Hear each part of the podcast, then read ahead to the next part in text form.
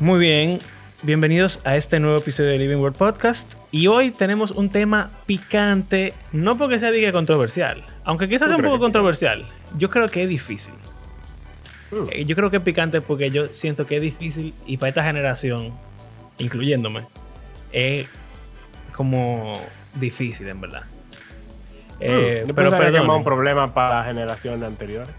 Hmm, Bueno, vamos a hablar de nuestra perspectiva. Pero perdonen, mi nombre es Mario Escobar y estoy aquí junto a mi compañero Abraham Sánchez. En el día de hoy vamos a hablar de si se puede ser sí, se puede ser cristiano, sí, o sin casarse y tener hijos. Está complicado eso. Aquí vamos.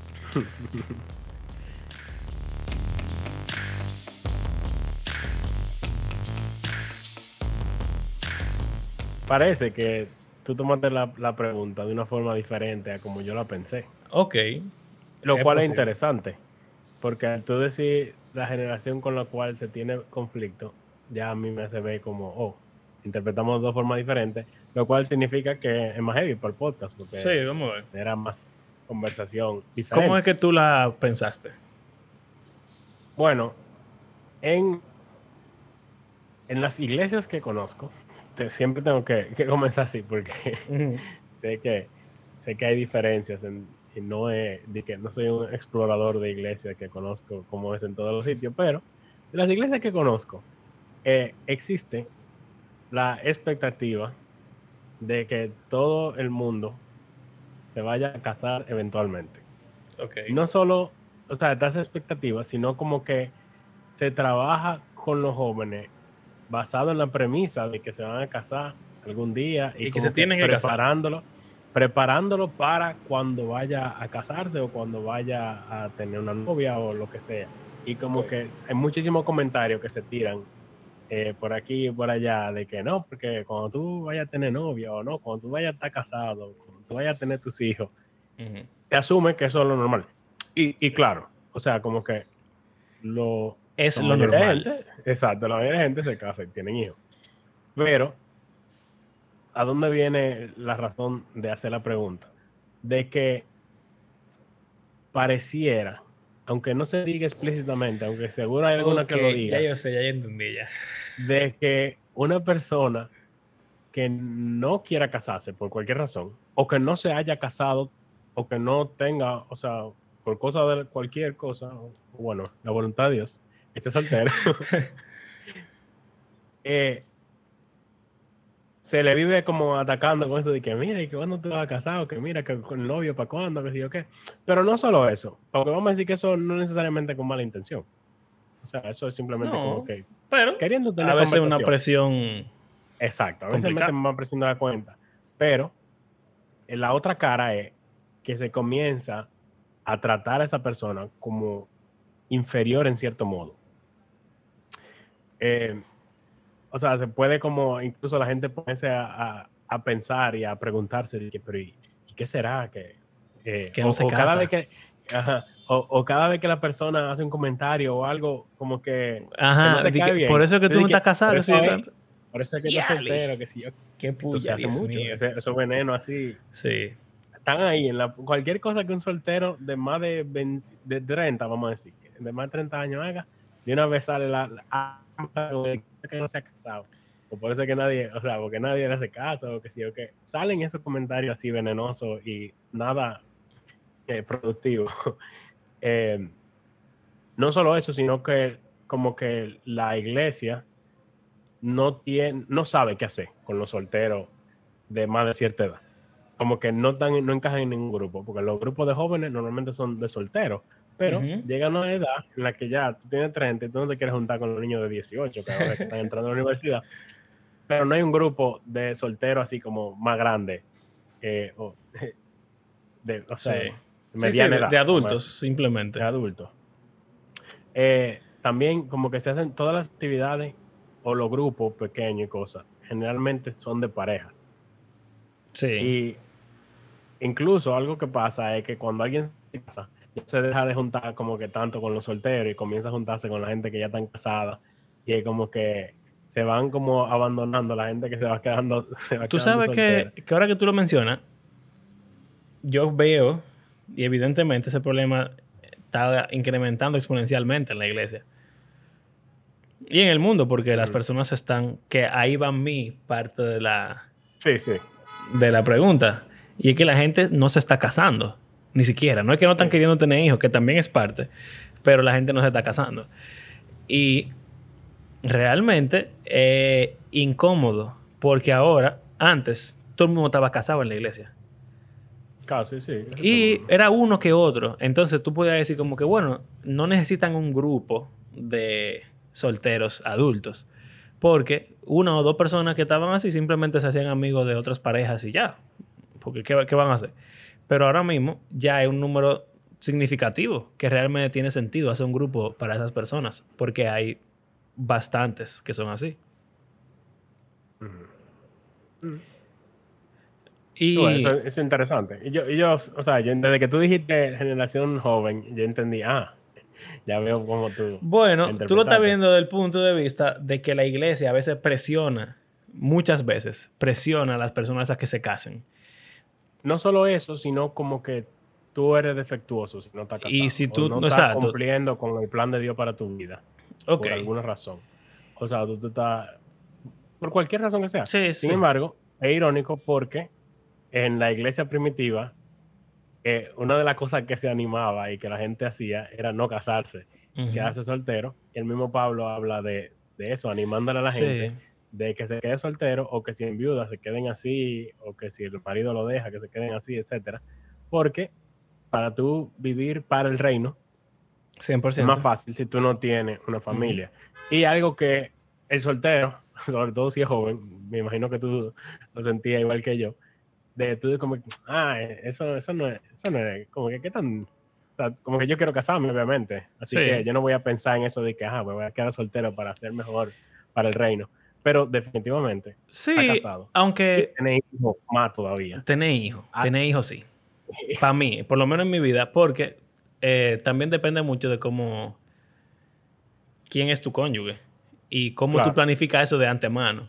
¿Tú entiendes? Cada persona, Sí. por ejemplo, una persona que se convirtió eh, siendo inconverso, que se casó siendo inconverso y se puso inconverso, bueno, ya tiene un, lastre difícil. que tiene que cargar. Que está, no está mal, está, está bien. Pero también yo creo que, yo creo que la vida que uno lleva va de acuerdo y va como preparando el camino para esa clase de cosas. Porque si tú sientes un llamado fuerte para las misiones, por ejemplo, desde joven, a temprana edad o jo- adulto joven o lo que sea, tú vas a intentar buscar una persona, si te quieres casar, que comparta la visión contigo, porque es algo que te apasiona. Como hablábamos la otra vez, como que hay gente que se van solteros a misiones y en Y el vuelven, campo exacto. consiguen a alguien. Pero, en cuyo caso, pero, pero, funcionó ahí. ¿qué pasa con las personas que tienen ese llamado misionero después de que ya Después, están casados? exacto. Y el Entonces, cónyuge no comparte esa, esa Ese es el problema. Lo que pasa en ese caso es que yo creo que uno tiene que ver, o sea, cuando tú dijiste de que la voluntad de Dios, aquí es que es importante ver qué es lo que es la voluntad de Dios. La voluntad de Dios no es algo aislado de todo lo que tú estás viviendo. Si Claro. tú te casaste antes de tener ese llamado, por ejemplo, y ahora tú lo Ya tienes, casado. ya te casaste. Entonces, evidentemente, la voluntad de Dios para ti es que tú busques la forma de cómo combinar tu llamado con la vida que. Dios te ha dado y que tú mismo te has buscado. En ese caso, tú tendrías que decir, bueno, yo estoy casado, yo quisiera ser misionero, eh, yo voy a empezar, tú pudieras empezar plantando iglesia en tu ciudad. Eso pudiera ser una Sí. forma. Tú pudieras empezar, bueno, tiene que ser pastor primero. Esa parte también tienes que hablarlo con tu esposa. Tú tienes que hablarlo con tu pareja, tú tienes que buscar un punto medio. Eh, pero vamos a decir que en el caso de que la pareja esté muy renuente, que en cuyo caso yo diría que la pareja tiene que revisarse también, porque tú sabes. Sí, pero por ejemplo, en el caso de inconverso. Sí, sí, claro, claro. Como que mucho. No, que ya no hay mucho que hacer ahí. Pero tú pudieras simplemente decir, bueno, como yo no puedo ser misionero, yo voy a ayudar a las misiones con mi recurso económico. Claro. Y eso me acuerda que Carla, eh, el sábado estábamos en el ensayo de la iglesia y había una hermana que vino de Cuba que nunca pudo tener hijos. Y estaba Carla ahí con Nicolás. Y entonces se pusieron a hablar. Y ella dice que después de que ella duró como como 20 años, 30 años buscando hijos y no tuvo. Eh, y ella estaba muy mal, deprimida y cosas.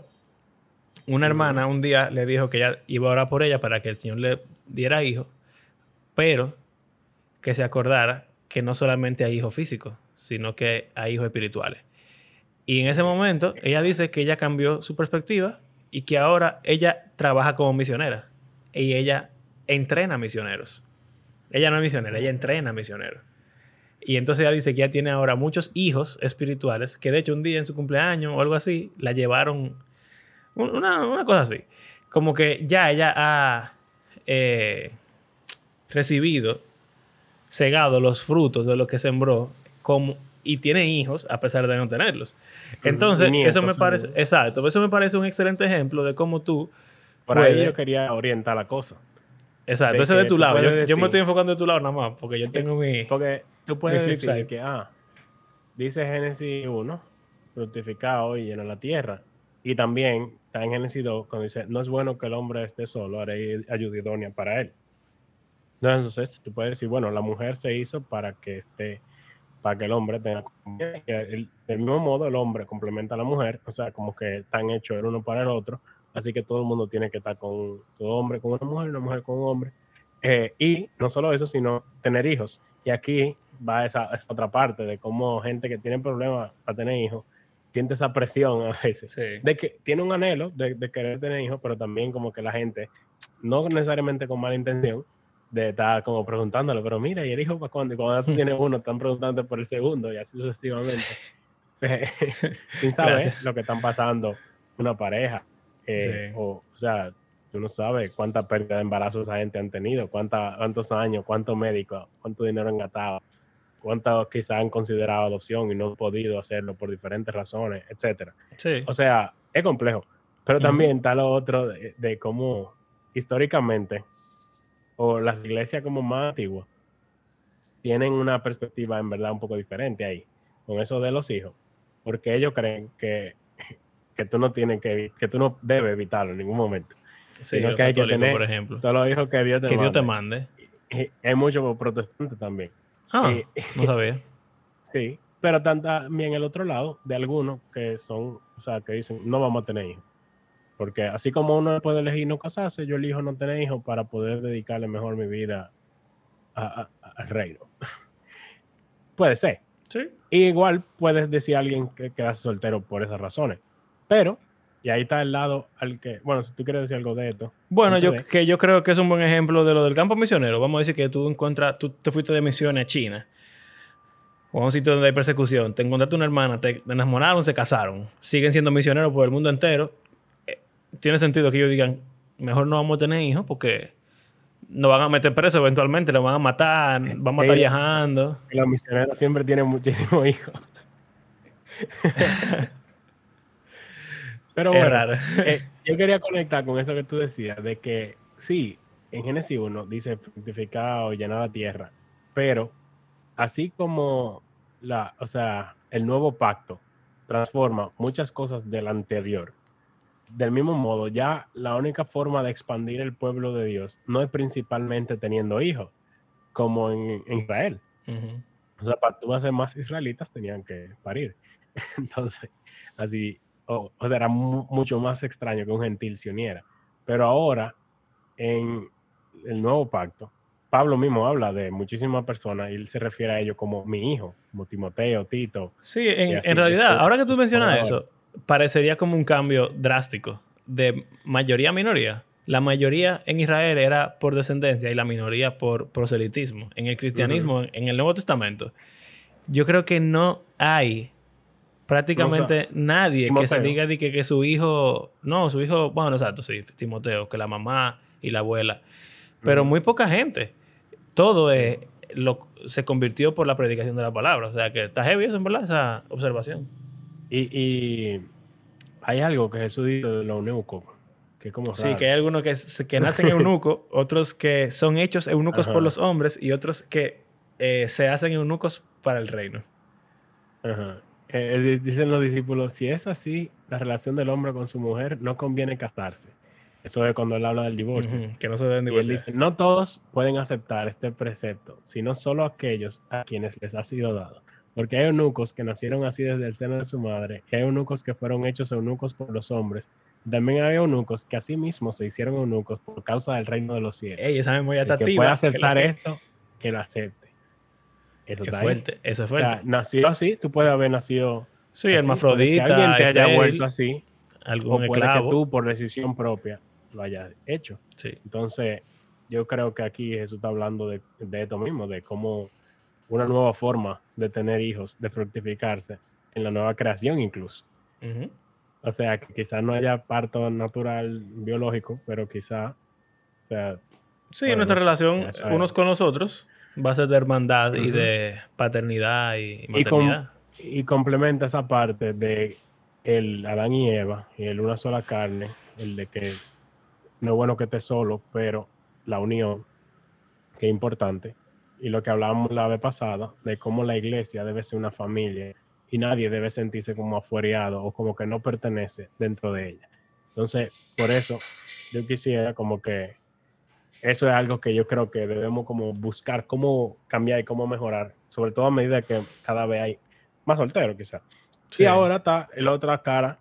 Exacto. Bueno, entonces, para concluir este lado, básicamente, se puede ser cristiano y voluntariamente decidir no casarse o no tener hijos, con razones, principalmente, no necesariamente, pero principalmente razones que tengan que ver con el reino, con servir al Señor, con Sí. dedicarle más tiempo al Señor. Pero hay veces que sale de tu control también. Sí, claro, claro. El mismo Jesús dice. Pero entonces hay quieras, veces que sale de tu control. Pero no vive en una miseria, eso es también. Exacto. Como Entonces, lo de la iglesia es ayudar y entender que existen esas personas y no afuerearlo, no juzgarlo, no hacerlo sentir mal, sino también tratarlo como hermanos, porque todos somos iguales, y buscar formas de servirlos a esos hermanos también, que muchas veces se ven como olvidados, ignorados o, o marginados por la forma Sí, en la que Muchos viven, viven solos. funciona la iglesia. Sí. Lo cual es algo. o Muy malo. Quizás debería revisarse, porque aquí no está esa cultura de, de tener roommates tanto. Ujú. Pero quizás es algo que se pudiese considerar los solteros de la iglesia, en vez de vivir todo solo en su casa. Una, una- eventualmente- una colonia. Sí, un monasterio. Y, y bueno, tú sabes que también viví solo así. Y no solamente solo de vivir solo con tu vivienda, sino también que viven aislados de los hermanos porque no tienen tanto amigos. Eso, si tú estás soltero, eso es fornicación. O sea, una La tentación, tentación, muy fácil a, que- a fornicar porque si la carne es débil y la iglesia no está contigo ayudándote, entonces nadie va a saber, nadie, no hay rendición de cuentas, no hay, probablemente no hay mucho crecimiento espiritual. Bueno, entonces Ujú. eso es ese lado. Ahora, este lado, que fue lo que yo pensé. Y aquí, yo sé que tú dijiste lo de Génesis y que ya no necesariamente ese es el mandato de Dios. Y también yo entiendo Yo que hay en- gente que, Entiendo tu punto. Como que hay gente que- que no, que no se van a casar porque su personalidad o su vida, qué sé yo, no, no se van a casar. Y también hay gente que nunca van a tener hijos porque son estériles o qué sé yo. Está bien, yo entiendo eso.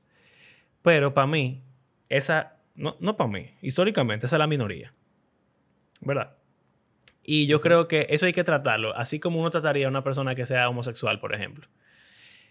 En el sentido de que es una minoría, no deja de ser una realidad, no deja de ser algo importante que debemos tratar, que debemos de amar, que debemos de incluir, que debemos de, tú sabes, todo lo que dijimos anteriormente, pero es realmente la minoría.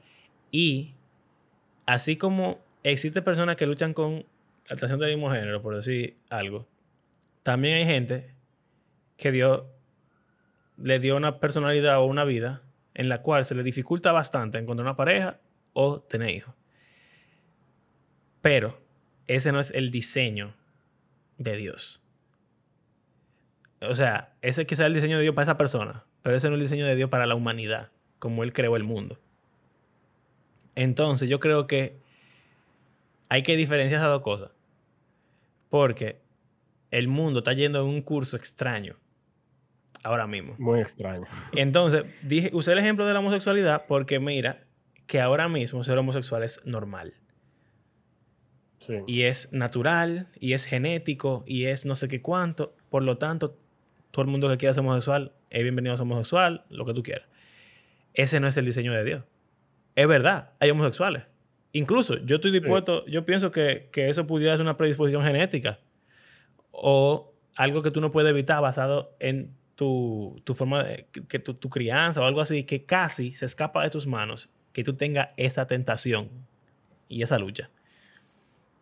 Pero eso no significa que ese sea el diseño de Dios para la humanidad. Entonces, lo que está pasando ahora mismo es que el mundo y en las generaciones más jóvenes hay una epidemia de soltería y por lo tanto de poca descendencia. Que aparte de todo también está siendo alimentada por una agenda y una, y una narrativa de los medios de que la sobrepoblación y no sé qué cuánto, sí. y que el mundo no puede aguantarnos a todito y no sé qué, que yo, yo no estoy aquí para discutir es. eso. Pero yo no, no, creo que sea la principal razón. Yo creo que no, pero que... esos grupos extremistas de sí, ser verde y cosas, se lo creen o lo viven. Pero eh, yo lo digo es por, por ejemplo, yo quisiera tener más hijos de lo que yo creo que sería prudente yo tener. Ok. En mis circunstancias. ¿Cómo así? Bueno, si yo tengo hijos, yo quisiera darle cierta cosa, ciertas cosas en su vida. Y que si tengo más, voy a saber que voy a tener menos dinero, en cierto modo. Sí. Porque son más bocas que alimentar. Entonces, yo puedo decir, bueno, yo quisiera tener más, pero yo no creo que sería bueno para ellos. Pero hasta en eso, eso hay cierto como engaño. Sí, como y cierto que como egoísmo que también. provee. Exacto. E- Exacto, como que eh, eres tú que determina, o sea, cómo tú vas a conseguir comida, quién es que te da comida a ti, como dice si Jesús. tú me hubieras dicho a mí, que exacto. Si tú me hubieras dicho a mí, yo te hubiera dicho que, bueno, que lo hemos hablado, que yo hubiera esperado, hubiéramos esperado como tres años para tener a Nicolás. Sí, Llegó ahora y en verdad, eh, no te, no te puedo decir que no he pasado trabajo y que no estoy pasando trabajo, pero estamos corriendo, estamos caminando. sí. Y es Dios que provee realmente. Sí, Eh, de forma que uno ni se imagina. Ni se lo espera. Pero, o sea, he, he usando un ejemplo de cómo uno puede tener razonamientos que son válidos. O sea, eso es sí, lógico. sí, sí. Entonces digo, bueno, yo tengo tanto ingreso, eso da para tanto personas en una familia. Bueno, pero, Pero, piensa que es la misma mentalidad de escasez que lo de la, la- la sobrepoblación. O sea, Sí. el mundo no da para todo el mundo. Así que vamos a dejar de, tener- de, de multiplicarnos. Exacto. O mi dinero no da para tener tantos hijos, así que déjame dejar de tener hijos. No estoy diciendo que eh, no debamos pensar así necesariamente, porque yo no soy católico. Yo creo, no podemos ser exacto. yo, yo creo, ni de esos protestantes, yo creo que hasta ahora, mi punto de vista es que podemos usar los anticonceptivos y planificar nuestra procreación. Yo lo pienso a veces, en verdad, y me lo pregunto. yo me Pero, lo pregunto a veces.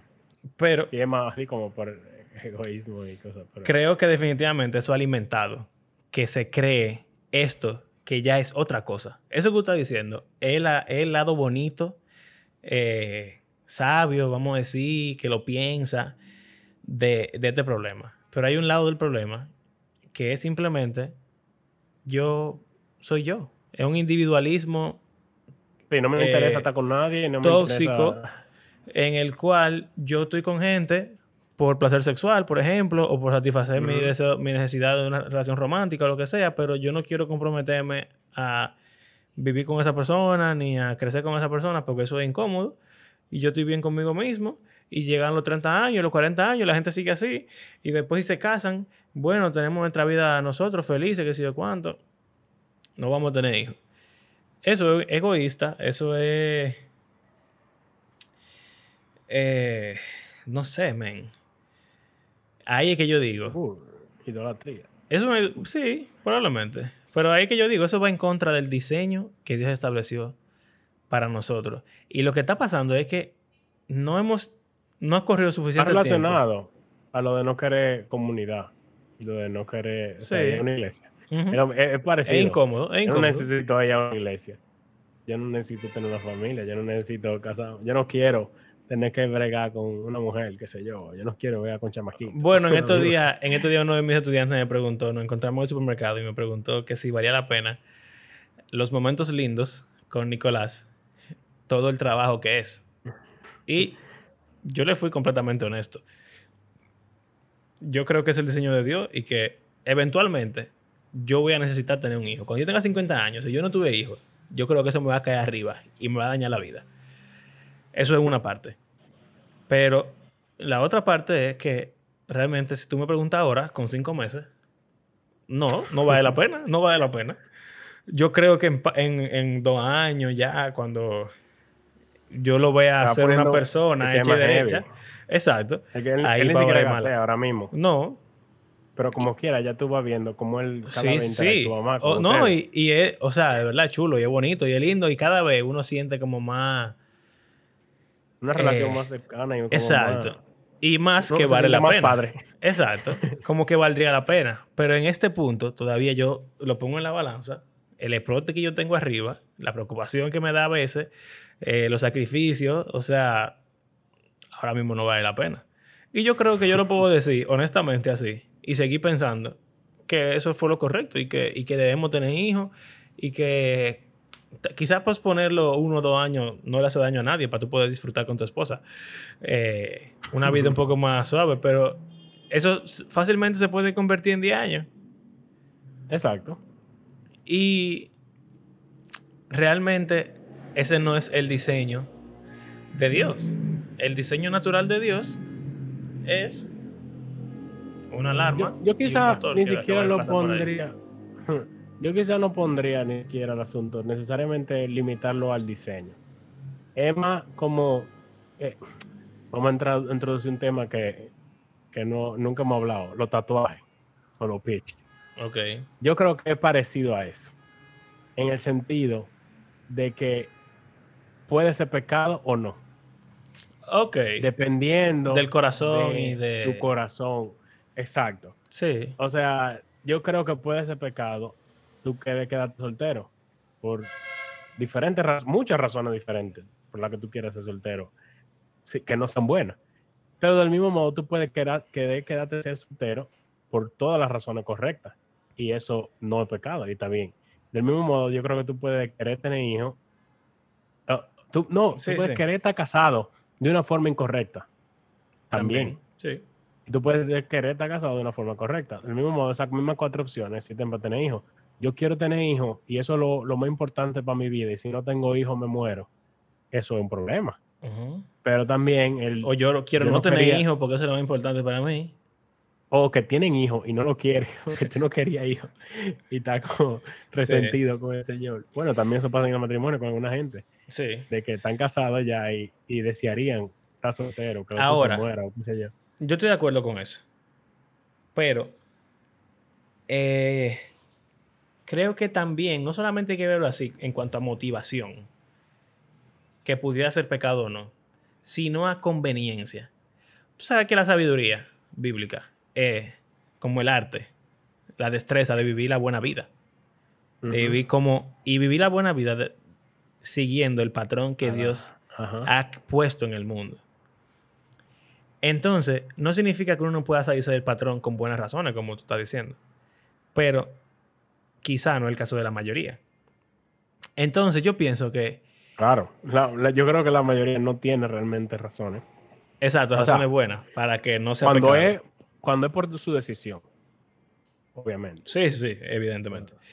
Pero como que hay una parte de los beneficios naturales que Dios ha establecido que da una familia, un matrimonio, unos hijos, a largo plazo. O sea, eso yo pensándolo, la única forma en la que eso se. como que puede ser vencido es así como tú dijiste. Hay gente que se hace un nuco para el reino. Pero veo pocas razones fuera de servir a los demás, de servir al Señor, que justifiquen el uno privarse de los beneficios que cubre naturalmente, el tener una familia. Siendo abogado del diablo, si nuestra vida de iglesia y de comunidad fuera tan fuerte y tan cercana como debería ser, o sea, una familia literal 100%, entonces tú no tienes necesidad de tener familia biológica. Porque la iglesia debería ser tan o aún más cercana de lo que uno ya es con su familia biológica. O sea, esa debería ser la meta, lo cual es algo que está completamente lejos y, y, desorientado a lo que la gente quiere de lo que es la iglesia. Hay gente que, lo que quiere ir a la iglesia y que nadie, y que nadie mire para allá. Pero yo creo, de verdad, 100%, que si tuviéramos iglesia con, con o sea, como, como así, como en hechos, principio, tú tienes todo. O sea, por ejemplo, yo estaba pensando en eso, de que, bueno, ven acá, es verdad, si alguien decide quedarse soltero, no va a tener hijos. Entonces, cuando esté viejo y esté enfermo, ¿quién lo va a ayudar? Pero si tú tienes una familia de iglesia que de verdad importa y de verdad es cercana, tú vas a tener 20 mil hermanos que van a estar dispuestos ahí. Ok, ok, ok, Pero esa no es la iglesia en la que vivimos. Déjame, tirarte, déjame tirarte para atrás ahora. Pero, o sea, quiero como que, quede eso como... Esa no es la iglesia, nuestra realidad, lamentablemente. No, obvio. Para nada, estamos lejísimos de ahí. Pero, Pero yo creo que si, si fuéramos así, como ese ideal, esa utopía de iglesia, eh, las cosas fueran eh, o sea, de otro mundo. Ahora, la realidad es que somos pecadores y no vamos a tener esa iglesia utópica, así que realmente una, una, una familia biológica es, importante. No, no. Está, ahí, no, o sea, Quiero admitir que realmente me diste duro con esa pregunta y con esa perspectiva y debo darte toda la razón. Tú tienes toda la razón ahí. Pero quiero responder con algo que se me ocurrió. Hmm. No solamente que el pecado no nos deja hacer esa familia, sino que hay muerte en el mundo. Entonces, vamos a decir que como sé, que todos nosotros pudiéramos ser esa familia ideal de iglesia. Eventualmente nos vamos a morir y se van a quedar para el solo viejitos que van a estar sin quien los ayude. A menos que se convierta gente nueva. Los hijos espirituales ok, exacto. O sea, con una iglesia que, funciona no solo. Pero entonces estamos, estamos alimentando, ¿no? Lo que, lo que te digo es que entonces nos estaríamos alimentando de la procreación de los no cristianos, que luego se convierten, no se procrean, entonces estamos haciendo, estamos mintiendo, básicamente, nos estamos engañando. Estamos robándole los niños al mundo. Pero, eso me hace pensar que podemos ya llegar a la conclusión con esto. Que esa utopía es lo que yo veo que es el cielo. Ahí no hay muerte ni envejecimiento, así que no te hace problema de que hay que robarle niños al mundo. y ahí todos nos tratamos con ese amor fraternal y familiar. Yo creo que eh, obviamente deberían estar ambas. O sea, no diciendo que nadie tenga familia, sino que los solteros tengan una familia 100% y los, y los que están casados y tienen hijos tengan a los solteros como parte de su familia, aunque no lo sean. Exacto. Y así ya, ya sea lo que tienen y lo que no tienen, todos seamos una gran familia feliz. Exacto, como va. Ahí, que está ahí para nosotros y para los otros siempre. Sí. lo que sea. Sí, yo creo que es exacto. Es como ese, ese traer de ese extremo de como que estamos olvidando a los solteros o incluso presionándolos sin saber su situación real eh, o lo que, cualquier situación que haya por ahí, o lo que no tienen hijos, como que rescatar eso, pero también, no es rescatar, porque quizá todavía no estamos en el punto de tener que rescatar, pero sí como enfrentar, o pushback más o menos, la tendencia que hay ahora mismo en el mundo, que no tiene nada que ver con, con el amor fraternal, ni con, ni con el cuidado del prójimo, ni con nada. más con egoísmo. Exacto. ¿Qué es lo que está alimentando? Que tantos jóvenes dentro de la iglesia y fuera de la iglesia. Porque una persona que piensa así no sería parte de esa gran familia feliz de la que estoy hablando. No. porque una persona que no quiere saber de nadie. Bueno, tú sabes que, eso me hace pensar en alguien específico que es cristiana, una, persona, eh, una amiga mía, que está casada, o sea, tiene como 35 años. Está casada con su esposo. Hace tiempo ya, hace varios años se casaron y no quiere tener hijos. Y cuando hemos hablado así, cuando quedamos embarazados nosotros, ella se asustó porque dijo, mira, te fuñiste. Y en verdad yo lo vi así también y siento que sí, estoy fuñido en cierto modo, pero estoy feliz, pero estoy fuñido. Eh, pero ella, o sea, tiene un, el implante o el que sé yo qué y no están pensando en, en tener hijos por ahora. Y cuando tú le preguntas, es que, bueno, es que yo no sé si estoy dispuesto ahora mismo a dejar mi vida tranquila, qué sé yo qué. Entonces, esa mentalidad está dentro de la iglesia ya. Sí. Y creo que hay que revisarse. Porque después, entonces, que es lo que le pasa a mucha gente ahora mismo, llegan a los 40, a los 45 y quieren devolverse, pero el tiempo no da para atrás. Están solteras o solteros a, los- a los 35 años, ya no encuentran a alguien cristiano con quien se puedan casar, porque todo lo que eran a buenos cristianos se a casaron. veces pasa teniendo novio. O sea, siendo novio. Por 10, 8. Duran mil años, 8, exacto. 10, 15, 20 años. Bueno, quizás no tanto. Bueno, pero, Pero eh, básicamente con eso de que yo no quiero. O sea, yo quiero Formalizar. pero yo no quiero que mi vida termine. Exacto. y esa mentalidad está en nuestra iglesia, está en la iglesia ya. Entonces Sí. hay que, o sea, como dicen en Eclesiastes, asirse de uno sin soltar lo otro. Y, buscar ese punto medio, en verdad, porque ambas son importantes. Aparentemente tú de verdad no pensaste en esta parte y yo cuando tú me lo dijiste no pensé en absoluto en tu parte, pero creo que en verdad eh, fue una muy buena conversación, como buscar ese... Ujú. Ay, Ese yo punto creo que de medio. verdad, eh, eh, conectando con lo de la semana pasada y eso que yo decía, deberíamos buscar activamente todos de cómo hacer de la iglesia una familia de verdad. Porque ese, ese sí es el diseño de Dios. Exacto, sí. Sí, o sea, Em. literalmente la iglesia está como que cubriendo las carencias que el pecado ha dejado en el mundo. Dios quería que los humanos fuéramos, fuéramos una familia Exacto. y él diseñó la familia para que los humanos fueran una familia, pero nosotros hemos arruinado eso.